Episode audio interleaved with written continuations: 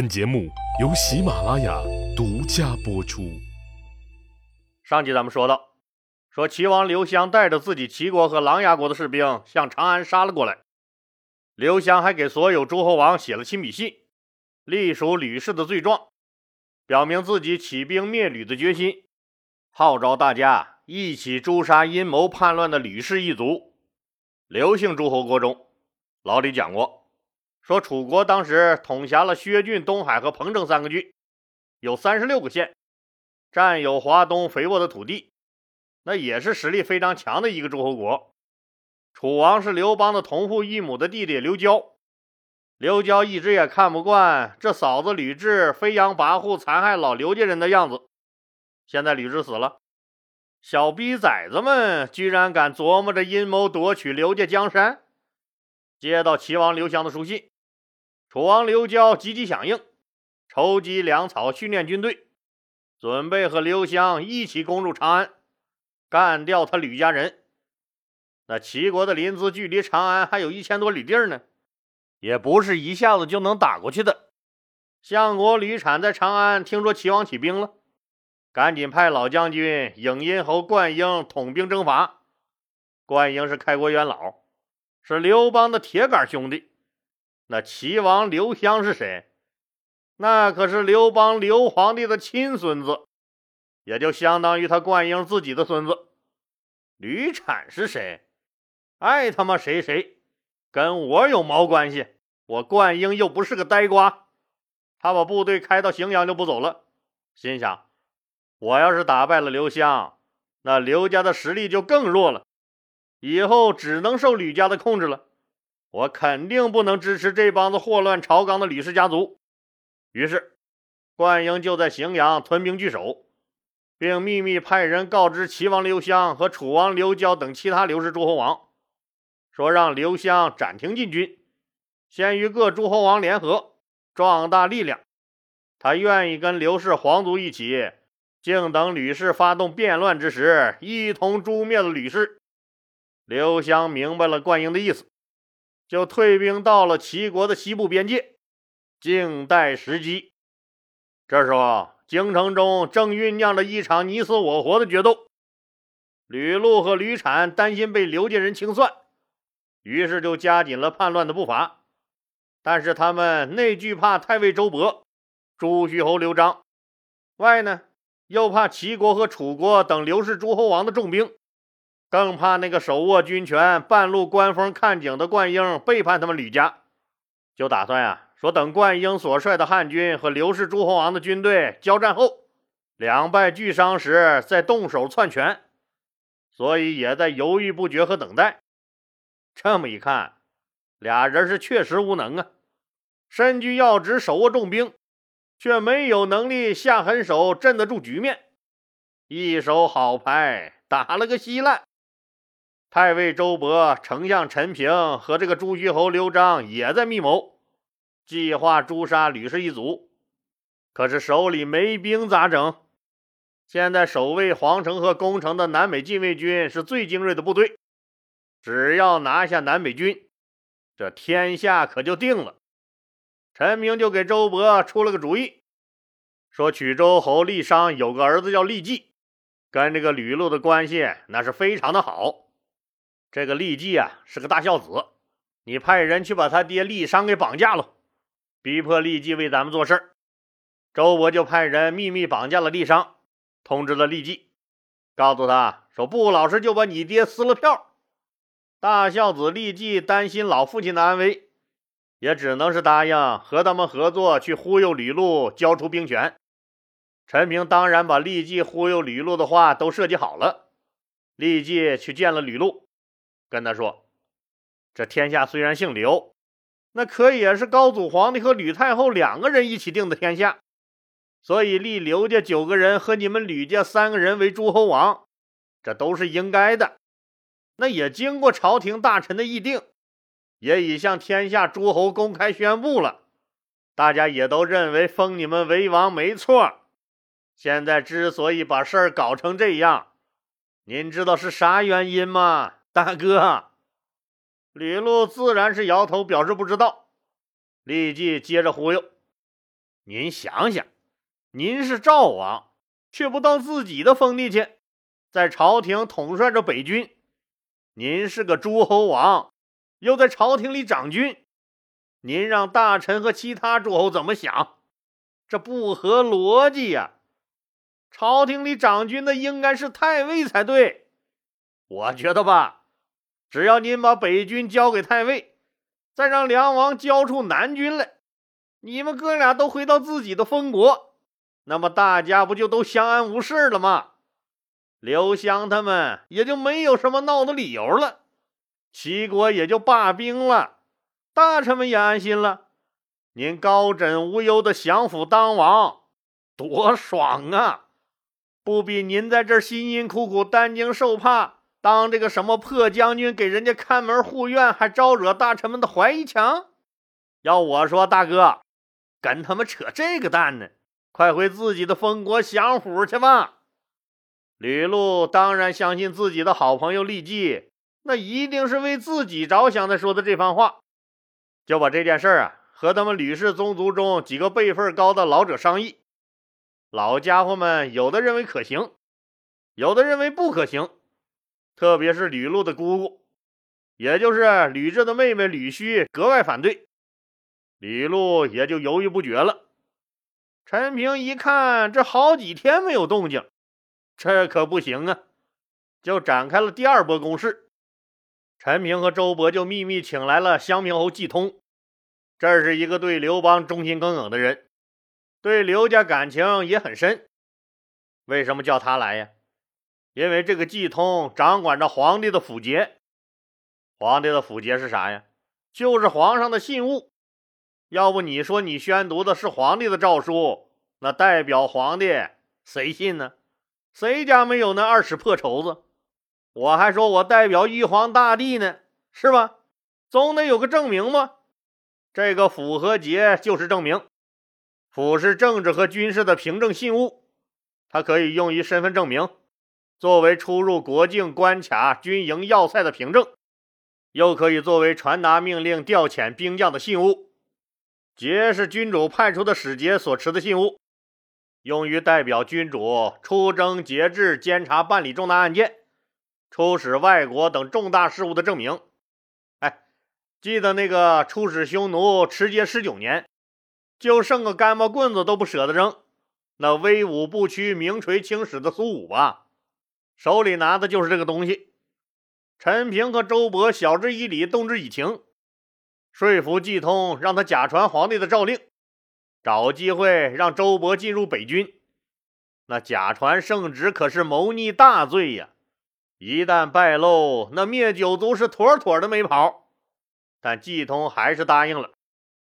陈平马上实施下一步计划，就是调开吕禄，给周勃进入北军创造条件。如果吕禄在北军军中，那周勃根本就进不去。拿出小皇帝的府节也白搭，吕禄啊，他根本就不尿小皇帝这一套，还得让立即去把吕禄引出北军。立即又去找了吕禄，告诉吕禄说：“今年呀，水草丰美，皇家猎场里那野猪、羚羊、梅花鹿特别多，您也别在这军中郁闷着了。走走走走走，咱哥俩呀，打猎散散心去。”立即就连拖带拽着吕禄打猎去了。吕禄刚和立即离开北军，周勃就拿着皇帝的诏书，那高举着皇帝的符节，进入了北军。当然了，那诏书里让他周勃接管北军的内容，那肯定是假的。不管怎么说吧，周勃算是正式进入了北军，开始了接管。可是北军的将印还在人家吕禄腰上挂着呢。没将印，调不了兵啊！立即就把陈平告诉他的话又拿出来忽悠吕禄，说皇帝现在已经任命太尉统领北军了，看样皇帝也是想让你交出将印回你的封地去，否则大祸要临头啊！吕禄相信他的好兄弟立即不会欺骗他，想想也是，就把将印交了出来。吕禄啊，吕禄！世界上的脑残那么多，可你却活成了其中的佼佼者。周勃就这样顺利地接管了北军。周勃当即在全体将士面前发表了热情洋溢的讲话，隶属了吕氏家族种种恶行，最后对将士们说：“效忠吕家的，撸起袖子，露出右臂；效忠刘家的，撸起袖子，露出左臂。”说完，自己先把左臂露了出来。士兵们一看，我勒个去！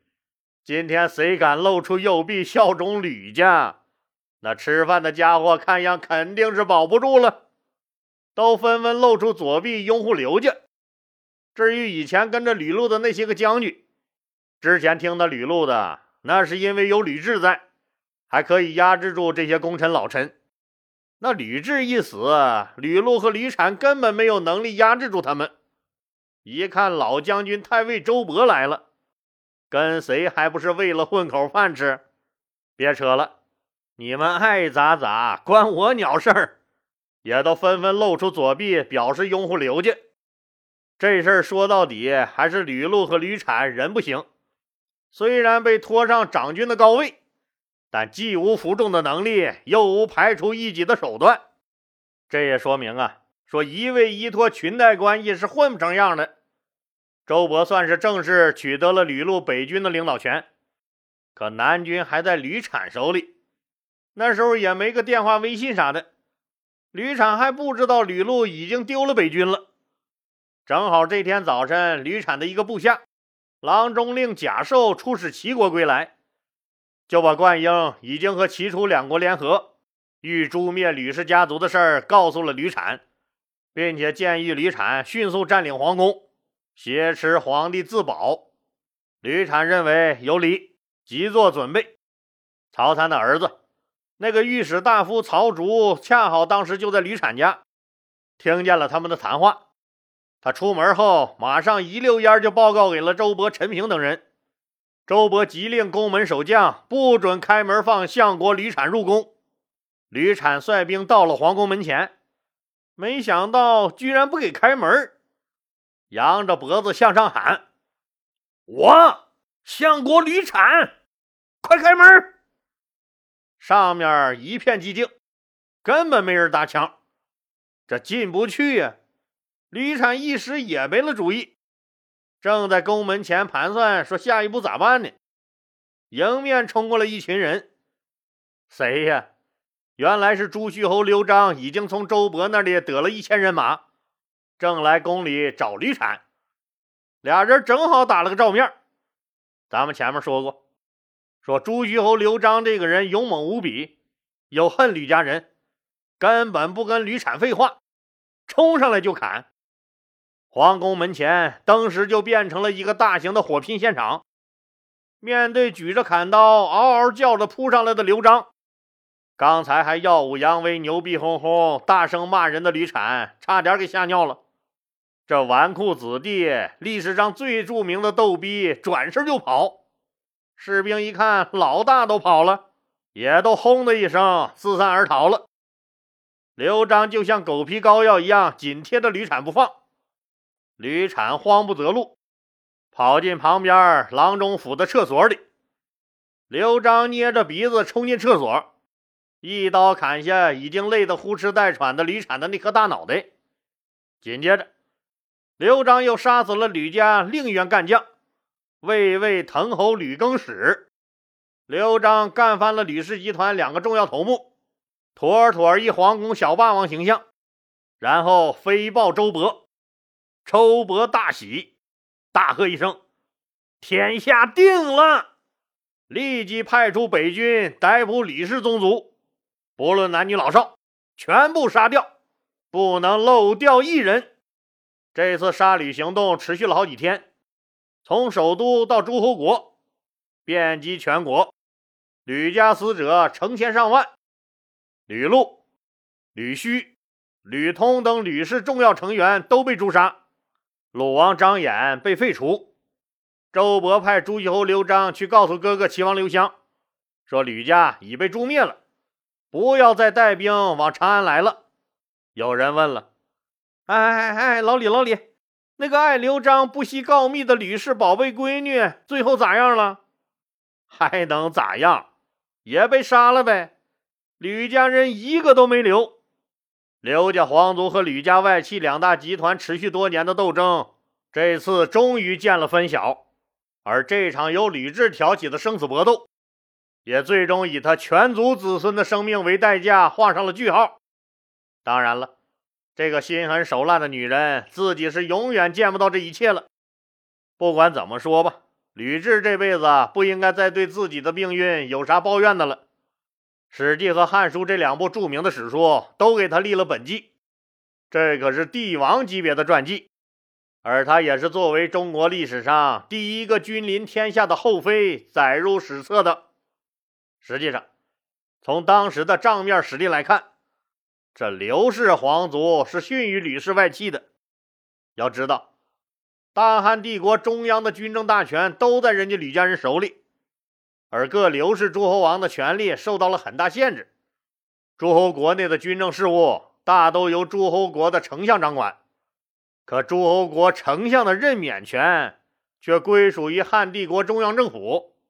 换句话说，就是你诸侯王没有权利任命自己的丞相，派谁来当你诸侯国的总揽军政事务的丞相，那是人家中央政府的事儿。况且每个诸侯王都有子弟在中央当人质，刘璋和刘兴居实际上就是他们齐国压在中央的人质。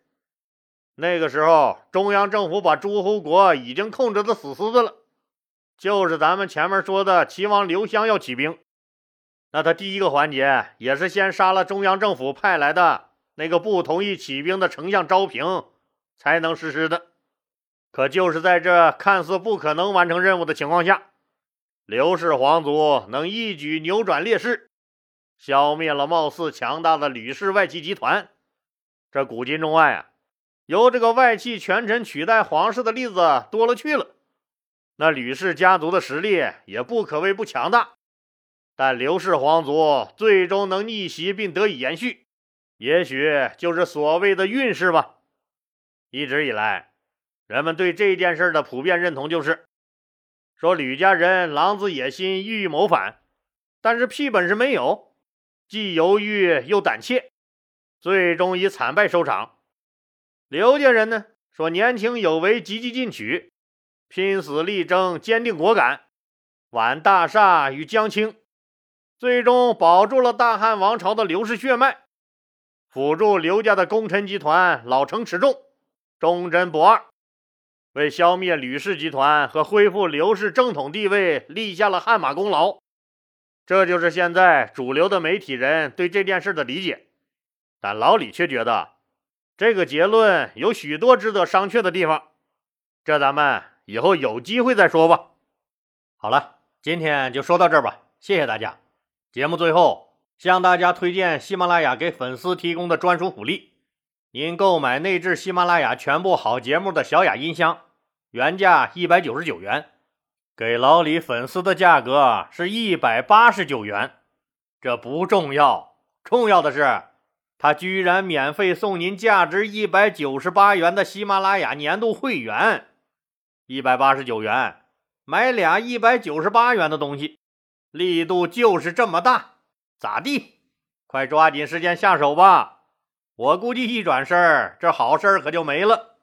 请您点击播放条上面的那个红色购物车，或者点击节目简介中的链接，也可以点击主播头像进入我的店铺购买。店铺里都是老李精挑细选出来的淘宝、京东为粉丝准备的特惠好物。您得了实惠，又支持了老李顺利晋级，何乐而不为？